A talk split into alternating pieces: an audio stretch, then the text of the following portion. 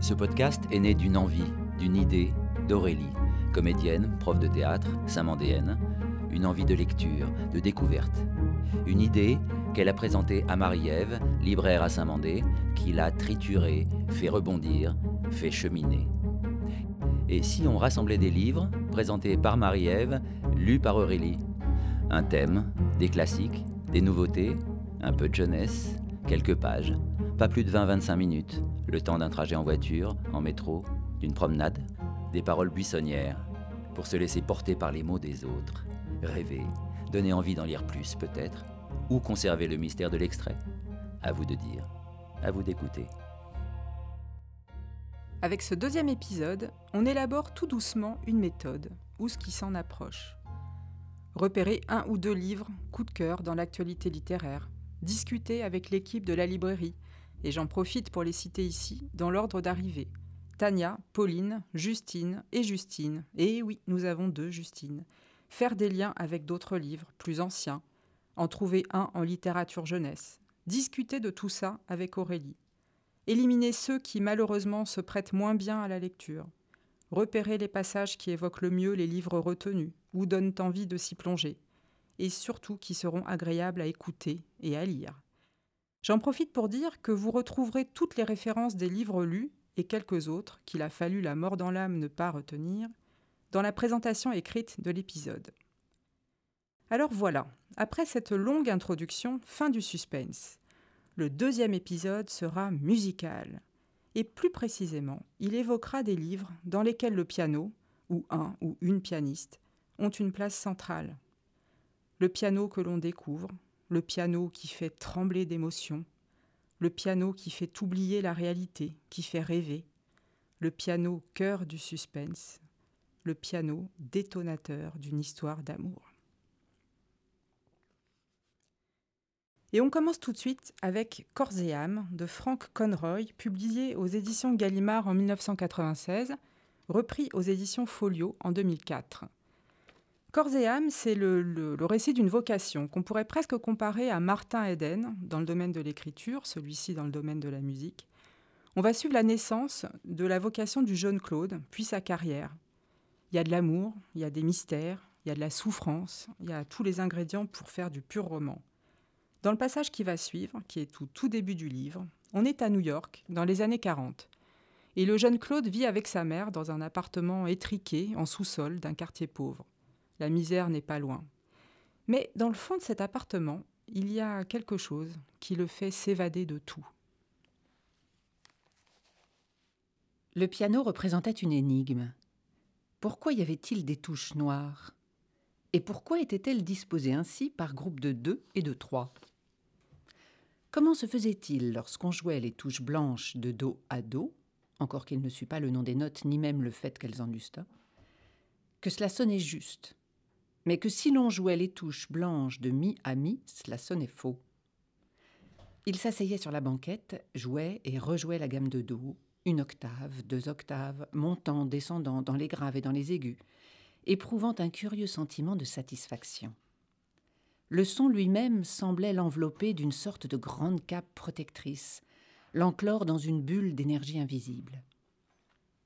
Un jour qu'il s'amusait avec une seule note, la jouant tantôt fort, tantôt le plus doucement possible, tantôt quelque part au milieu, il se demanda soudain ce qu'il y avait dans le piano. Il se mit debout et examina l'instrument.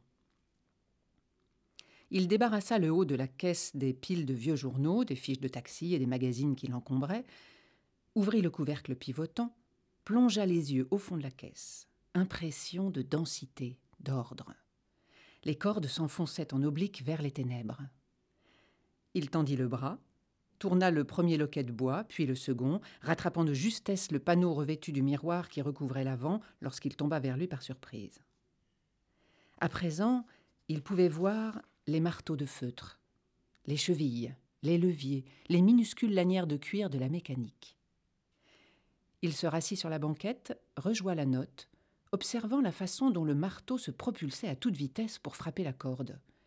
Il se haussa jusqu'à mettre pratiquement le nez contre elle, appuya de nouveau sur la touche, recommença plusieurs fois, s'efforçant de comprendre les forces mises en jeu entre la touche et le marteau. Encoche, petite cheville de cuivre, patin de feutre, fine tringle. Un mécanisme discontinu extrêmement compliqué, avec des ressorts et des vis minuscules dont il ne saisissait pas le rôle. Mais au bout d'un moment, appuyant tantôt fort, tantôt doucement, il finit par se faire une idée approximative de la façon dont l'ensemble fonctionnait. Fasciné, il appuya sur les touches les unes après les autres. Il effleura les cordes et les sentit vibrer. Dans le tiroir de la banquette, il trouva des partitions. Les lignes et les symboles mystérieux étaient empreints d'une netteté qui évoquait l'intérieur du piano. Il y avait une relation sûrement, et il savait où aller pour trouver exactement laquelle.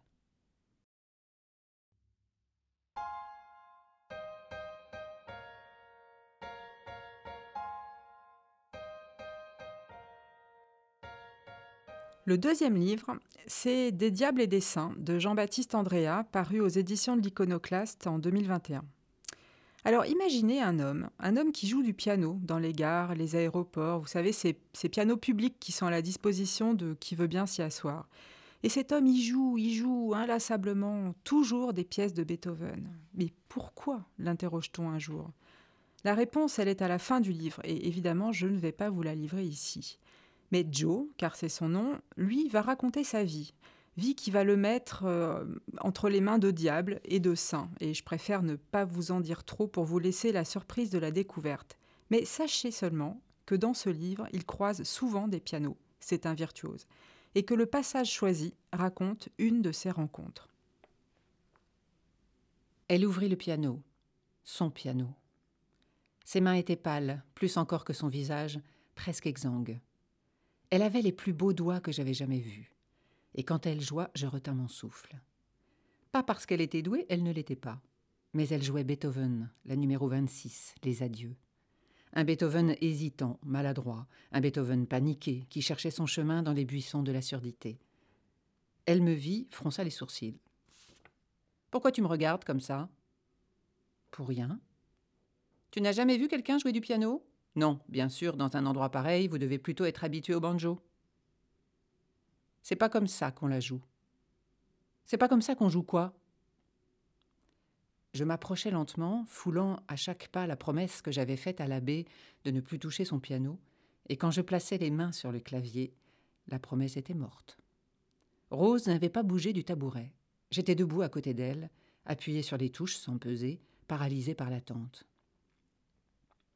Alors, lança-t-elle goguenarde. Elle sentait la poudre, les soucis, la lavande, quelque chose d'officinal aussi. Et puis en note de tête cette touche indéfinissable d'arrogance lorsqu'elle est belle, nocturne, une arrogance d'aristocrate qui fuyait l'impertinence du soleil. Elle sentait la lune. J'entendais battre son cœur, fragile. Je ne pouvais pas le couvrir, ce battement, ça aurait été criminel. Mais il fallait bien mettre la force des adieux dans ses premiers accords. Il fallait jouer vite avant qu'on nous surprenne. Il fallait jouer lentement parce qu'on ne dit pas au revoir sans traîner des pieds, sans se retourner plusieurs fois comme quand Momo avait vu sa terre s'enfoncer dans la brume, le sel aux lèvres. Et voilà tout ce que je devais loger dans un volume restreint, inexistant, quelques centimètres cubes à peine sous mes dix doigts. Le presto, la l'adagio, la fureur, le silence, sous mes paumes arquées sur des oranges imaginaires. J'y mis tout ça, dans trois appuis simples. Mi bémol sol, Rose sursauta. Si bémol fa, me fixa bouche B. Do mineur, les adieux.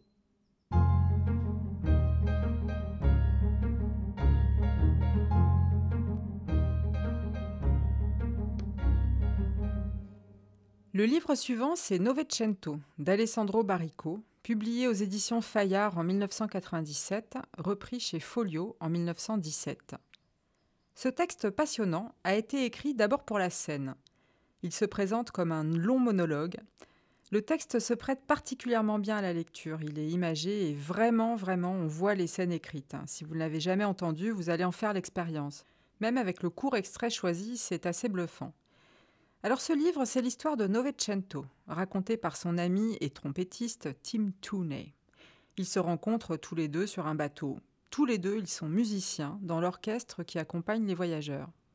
Mais Novecento, il n'est pas seulement employé sur ce bateau, il y est né aussi, et il ne l'a plus jamais quitté. Et surtout, c'est un pianiste, le plus grand. Cette nuit-là, au beau milieu de la tempête, avec cet air de grand seigneur en vacances, il me vit là, égaré dans un couloir quelconque avec la tête du type qui est mort. Il me regarda, il me sourit et il me dit Viens. Eh bien, quand un gars qui est sur un bateau pour jouer de la trompette rencontre au beau milieu d'un ouragan un gars qui lui dit Viens, le gars qui joue de la trompette, il n'a qu'une seule chose à faire, il y va. J'y allais donc. Lui, il marchait. Moi, moi, c'était un peu différent, je n'avais pas une aussi belle allure, mais bon. On finit par arriver jusqu'à la salle de bal, et puis balloter de ci, de là, enfin, surtout moi, parce que lui, on aurait dit qu'il avait des rails sous les pieds, on arrive près du piano. Personne aux environs. Il faisait presque noir, juste quelques lueurs ici ou là. Novecento me montra les pieds du piano. Enlève les cales, il me dit. Le bateau dansait que c'en était un plaisir. Tu tenais à peine debout, et ça n'avait aucun sens de débloquer ses roulettes. Si tu as confiance en moi, enlève-les. Il est fou ce type, j'ai pensé, et je les ai enlevés. Maintenant, viens t'asseoir ici, me dit alors Novecento. À présent, personne n'est obligé de le croire, et pour être exact, je n'y croirais pas moi-même si on me le racontait. Mais la vérité vraie, c'est que ce piano commença à glisser sur le parquet de la salle de bal, et nous derrière lui, avec Novecento qui jouait sans détacher son regard des touches, il avait l'air ailleurs. Et le piano suivait les vagues. Il s'en allait d'un côté, revenait de l'autre, puis tournait sur lui-même et filait droit sur les baies vitrées. Puis, à un cheveu de la vitre, il s'arrêtait et recommençait à glisser doucement, dans l'autre sens, je veux dire, c'était comme si l'océan le berçait, et nous avec. Moi, j'y comprenais rien. Et Novecento, lui, il jouait, il continuait à jouer. Et c'était clair que ce piano, il se contentait pas de jouer dessus, mais qu'il le conduisait, vous comprenez? Avec les touches, avec les notes, je sais pas avec quoi, mais il le conduisait où il voulait, ce piano. C'était absurde, mais n'empêche. Et pendant qu'on voltigeait entre les tables, en frôlant les lampadaires et les fauteuils, j'ai compris, à ce moment-là, que ce qu'on faisait, ce qu'on était en train de faire, c'était danser avec l'océan, nous et lui, des danseurs fous et parfaits, emportés dans une valse lente sur le parquet doré de la nuit. Oh yes.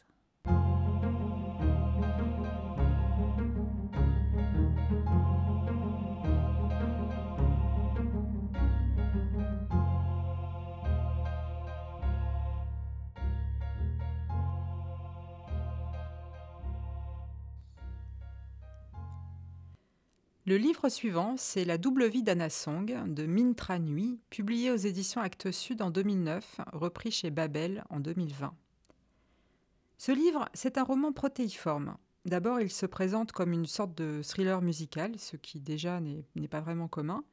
On y croise aussi une réflexion sur la quête des origines, sur les contes, sur l'amour qui a une place centrale.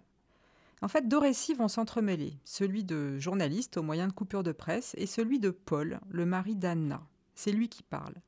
Au tout début du livre, on apprend que la célèbre pianiste Anna Song vient de décéder, et un journaliste revient sur sa carrière contrastée. Contrastée parce que, alors qu'elle semblait avoir tout pour réussir, une terrible maladie la plonge d'abord dans l'oubli, avant que l'amour de son mari ne la sorte de l'ombre sur le tard car c'est bien l'amour qui finalement est au centre du roman.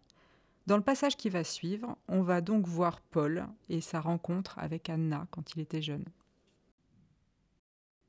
À l'approche de la rentrée scolaire, ma grand-mère, qui m'estimait suffisamment perturbée par la mort de mes parents, a voulu faciliter mon intégration dans une nouvelle école et une nouvelle classe en me présentant la petite fille de Madame T. Celle-ci avait mon âge et pourrait me guider au sein de l'établissement qu'elle fréquentait depuis deux ans.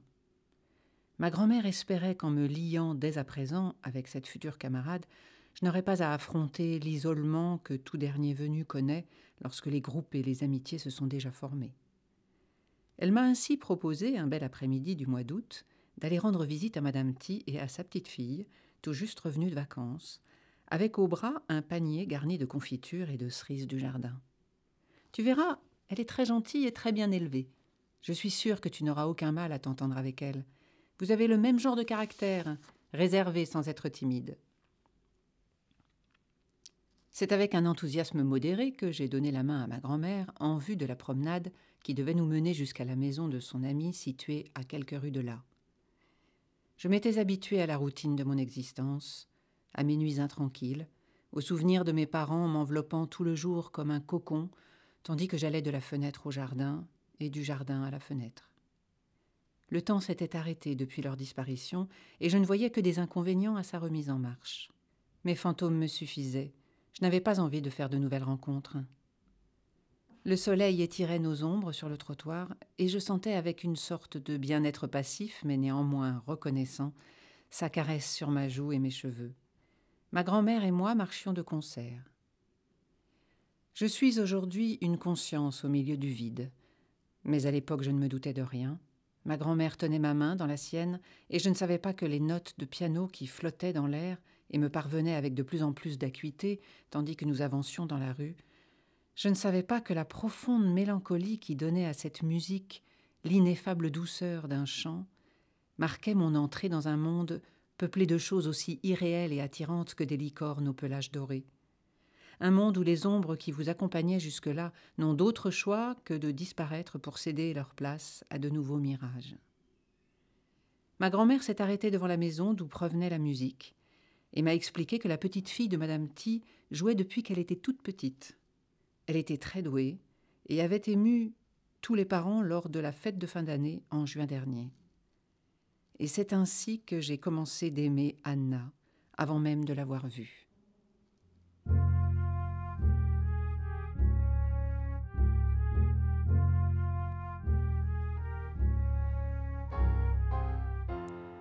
On va conclure cet épisode autour du piano avec un très bel album jeunesse qui s'appelle L'ours qui jouait du piano de David Litchfield, publié chez Belin Jeunesse en 2016. Voici un livre dans lequel le piano finalement n'est qu'un prétexte, un prétexte pour parler de la différence, de l'amitié, de ce que la vie a d'essentiel. C'est un très bel album aux couleurs vives, dans lequel les personnages sont dessinés avec beaucoup de tendresse, et notamment les ours qui ont des expressions empreintes de, de nostalgie. Et on va y suivre l'histoire de l'ours, justement, qui un jour, qu'il se promène dans la forêt où vivent tous les ours, fait une étrange découverte. Ce matin-là, au cœur de sa forêt, l'ours découvre une chose étrange, très étrange. Qu'est-ce que c'est que ça? se demande-t-il. Tout doucement, il s'approche et il pose sa grosse patte dessus. Vlanc Quel bruit terrifiant L'ours s'en va, méfiant, mais le jour suivant, il revient. Puis le jour d'après, et semaine après semaine, mois après mois, année après année, l'ours apprivoise cette chose étrange. Les sons qui en sortent sont de plus en plus beaux. L'ours est si heureux lorsqu'il joue. Son esprit vagabonde au-delà des arbres, au-delà des nuages. Très vite, tous les ours de la forêt sont attirés par ces sons enchanteurs. Ils sont chaque soir de plus en plus nombreux à venir écouter l'ours jouer. Et un jour, arrivent de nouveaux spectateurs. Une petite fille et son papa. Quand l'ours a fini de jouer, il court le féliciter. Tu es un merveilleux pianiste, s'écrie-t-il. L'ours apprend enfin le nom de cette chose étrange, un piano. Viens avec nous, dit la petite fille. En ville, tu joueras devant des centaines de personnes. Ce sera formidable, tu verras tes poils se dresseront sur tes bras. L'ours hésite. Saura-t-il vivre loin de sa forêt, loin de ses amis? L'ours réfléchit. Quelle chance ce serait de partir vers de lointains horizons, de découvrir d'autres musiques, de jouer encore mieux. Et il prend une grande décision. Il embarque pour une nouvelle vie.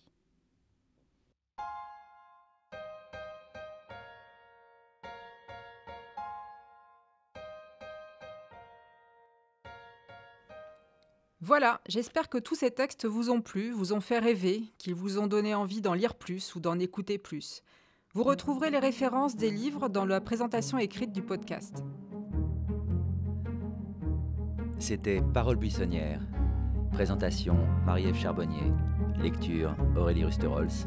Musique, prise de voix, mixage Volodia Descalzi, 3ZK Productions.